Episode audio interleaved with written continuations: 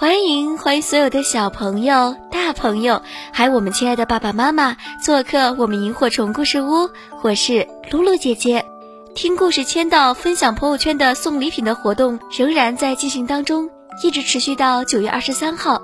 小朋友们别忘了签到、分享朋友圈哦。今天我要带来的故事啊，依然是有办法的福格斯系列的绘本，名字叫做《福格斯》。变鸭子，作者呢是英国的托尼·马多克斯，绘本故事由海豚儿童书店提供。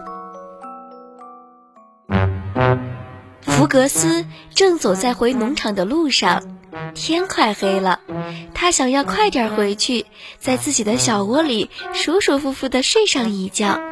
走着走着，福格斯突然听到身后有脚步声。因为有些害怕，福格斯加快了步伐，但是脚步声却离他越来越近。福格斯停下来，紧张兮兮地回头，原来后面跟着五只小鸭子。福格斯大声叫道，警告他们别当跟屁虫。可是小鸭子们就像没听见一样，依旧跟着他。又走了一会儿，福格斯再次警告他们，但是一点用都没有。五只小鸭子一路跟着他，穿过农场的围栏，来到农场的院子里。福格斯今天玩的太累了，他准备睡觉了。他走进自己的小窝，躺在又柔软又温暖的毯子上。然而，五只小鸭也一只接一只的走进小窝，躺在福格斯身旁。福格斯太累了，叫了几声就睡着了。第二天早上，福格斯醒来，听到很熟悉的声音：“哇哇哇哇！这声音好奇怪呀！”福格斯心想。这声音很像我的声音，但是又不太像。是谁在学我的声音呢？他从小窝向外看，发现五只小鸭子在院子里一边玩游戏一边叫着：“哇哇哇哇哇！”鸭子可不是这么叫的。福格斯心想。福格斯想要小鸭子们恢复它们自己的声音，所以朝它们叫着：“嘎嘎嘎嘎！”小猪们惊讶地看着小鸭子在前面汪汪汪地叫，而福格斯跟在后面嘎嘎叫。这肯定是一个新游戏，小猪们说道：“我们也一起玩吧。”于是，小猪们也加入了游戏。他们学着奶牛太太叫着：“哞哞。”当母鸡们看到这样的场景，它们也叫着飞出鸡舍，加入到游戏当中。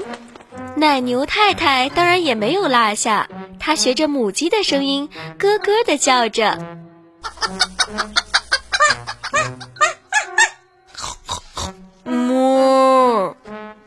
农场的院子里出现了动物叫声演奏会，只是它们叫的声音有些不一样。哦，我该想个办法解决这个问题了。福格斯思考着，突然院子里传来滴滴滴的声音，大家停止了游戏。原来呀，是鲍勃开着卡车回来了。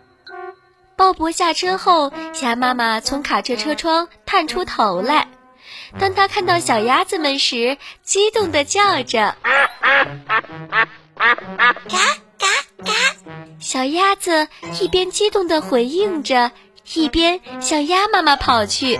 “干得好，福格斯！”鲍勃说，“你找到了丢失的小鸭子们。”大家看着五只小鸭子跟在鸭妈妈后面向池塘走去福格斯在后面汪汪汪地叫着和小鸭子们道别汪汪汪汪汪汪小鸭子们也回过头来和福格斯道别汪汪汪嘎嘎嘎。这就是今天的故事。你喜欢吗？更多精彩故事可以关注我们萤火虫故事屋微信公众号。好啦，今天的故事就讲到这儿了，非常感谢你的收听，我们明天再见喽，晚安，祝你做个好梦。